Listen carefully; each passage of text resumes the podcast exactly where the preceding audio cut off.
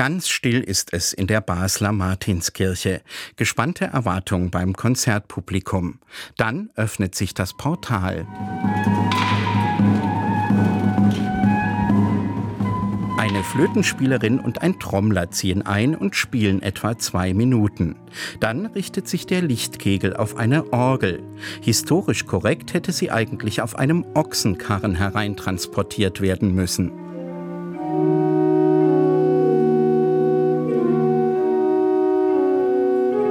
Hinter der Orgel schreitet die sogenannte Alta Capella, die Bläsergruppe mit Schalmeien, Zinken und Posaunen.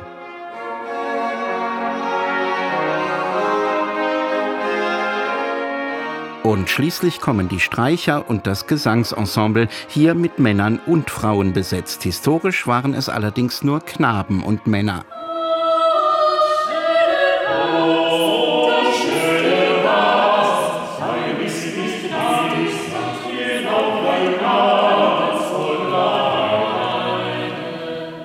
Nun sind alle Mitwirkenden vereint, so wie sie auf dem Holzschnitt, der den Triumphzug von Kaiser Maximilian, der später von der Geschichtsschreibung der letzte Ritter genannt wurde, abgebildet sind. 1526 wurde dieser Holzschnitt erstmals gedruckt. Da war der Kaiser schon tot.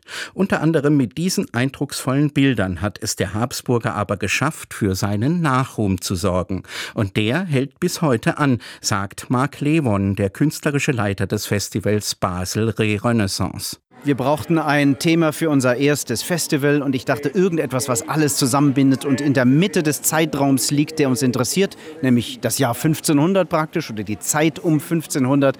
Und da ist ein ganz großes Thema die Hofkapelle von Maximilian, die praktisch alles vereint, was wir machen wollen. Der musikalische Teil von Maximilians Triumphzug ist wohl noch nie so plakativ und eindrücklich nachgestellt worden. Allerdings, dessen ist sich Mark Lewon bewusst, ist es fraglich, ob er überhaupt so stattgefunden hat. Der Holzschnitt war schließlich ein Mittel der Propaganda und Kaiser Maximilian dürfte finanziell gar nicht in der Lage gewesen sein, die 50 abgebildeten Musiker zu bezahlen. Man muss das nicht so sehen, dass die alle zusammen gleichzeitig am Wirken waren. Ne? Die, hier ist ein virtuelles virtueller Hof zusammengestellt und viele der Kapellen waren teilweise an unterschiedlichen Orten und nur in diesem Triumphzug mal vereint worden.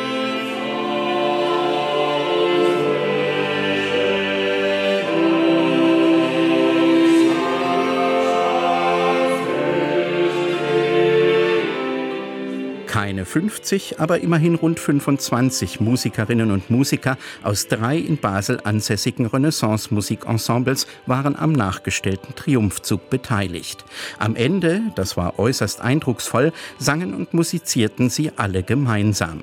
Für Organisator Mark Lewon war es eine echte Herausforderung, das musikalisch zu organisieren, denn die drei Ensembles musizieren eigentlich auf unterschiedlichen Aufführungstonhöhen. Zum Beispiel sind die Traversos auf 415 Hertz, die Streicher sind so auf 440, eine der Orgeln steht auf 450 und die Bläser spielen auf 465. Also wir haben verschiedene Tonhöhen, die miteinander zu koordinieren nicht leicht sein wird.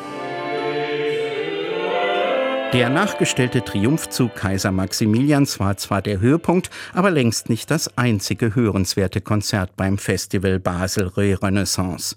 Besonders spannend war es, im wunderbar erhaltenen Renaissance-Saal der Basler Schmiedezunft junge Gruppen der Szene der frühen Musik zu entdecken. Wir haben also in den letzten Jahren viele neue Ensemblegründungen. Erzählt der künstlerische Leiter Mark Lewon, im Hauptberuf Professor für Laute an der Schola Cantorum Basiliensis.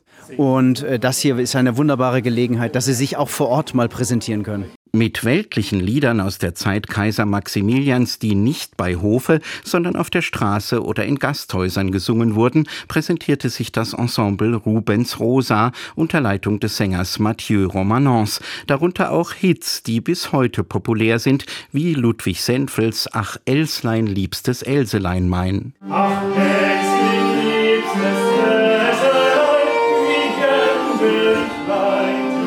Musik rund um Kaiser Maximilian. Das erste Festival Basel Re-Renaissance war ein großer Erfolg, abzulesen auch am Zuspruch des Publikums. In zwei Jahren soll, wenn die Finanzierung durch private Sponsoren gesichert ist, die nächste Ausgabe stattfinden.